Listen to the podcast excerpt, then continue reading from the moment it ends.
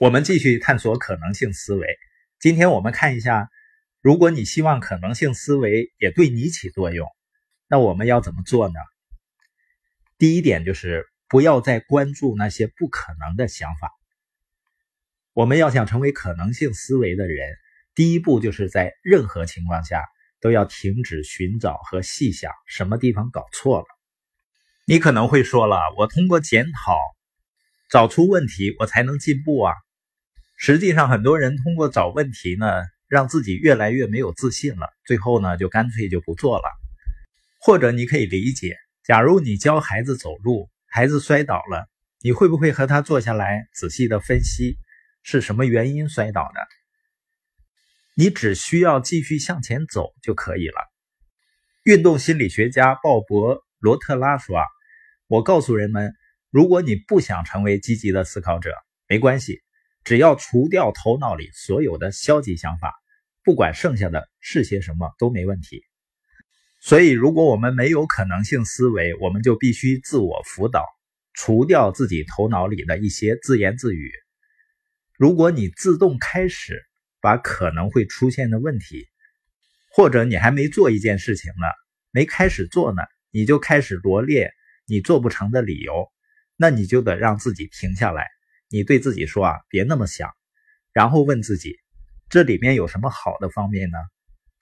这样可以帮助你开始可能性思维了。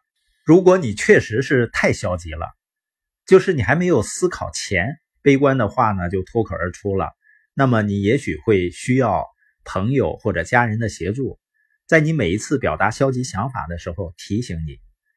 做到可能性思维的第二点呢，就是远离所谓的专家。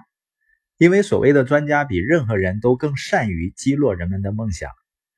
那些具有可能性思维的人，他非常不情愿把任何事儿看作是不可能完成的。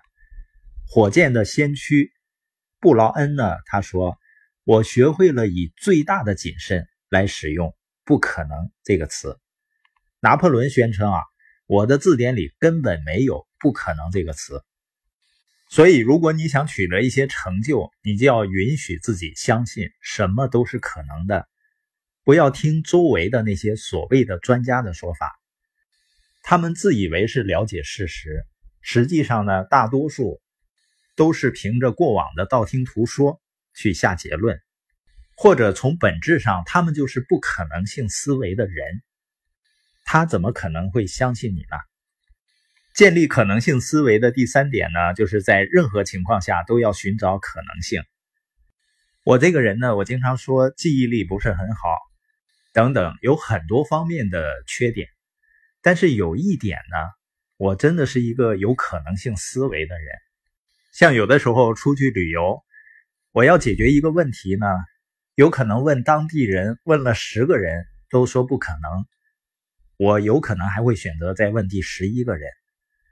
而且呢，我们会在语言不通的情况下，两眼一摸黑，在欧洲和澳洲去自驾旅行。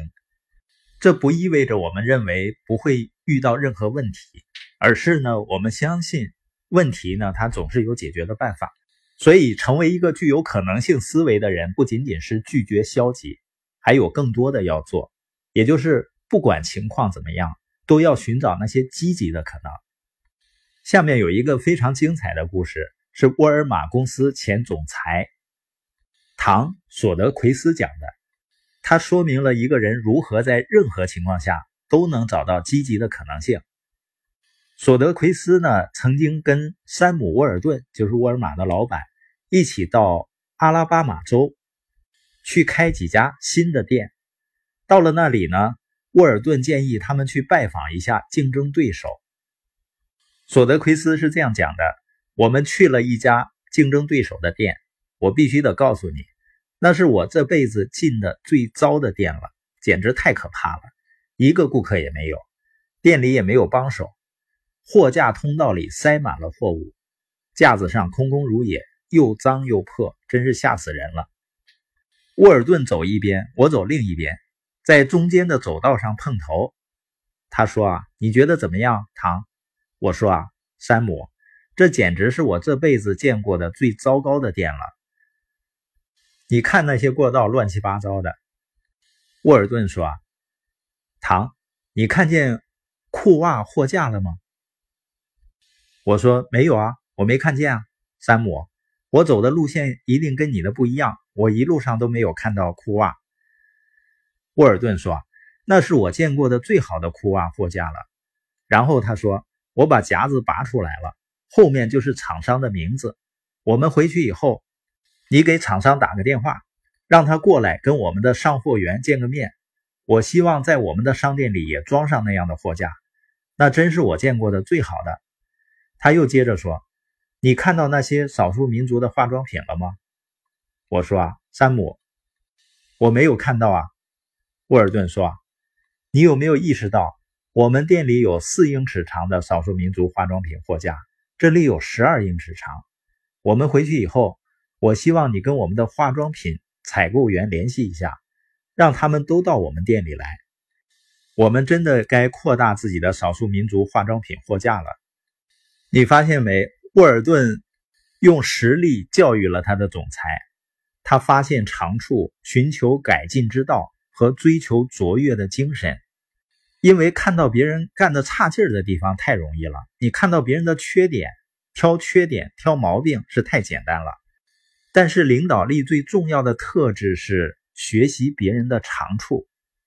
这件事也告诉我们在任何情况下发现可能性，并不需要天才的智商，或者是呢有多少年的工作经验，需要的只是正确的态度。每个人都可以培养出正确的态度。今天播音的重点呢，是关于如何培养可能性思维的。其中有一个重点，在任何情况下都要寻找可能性。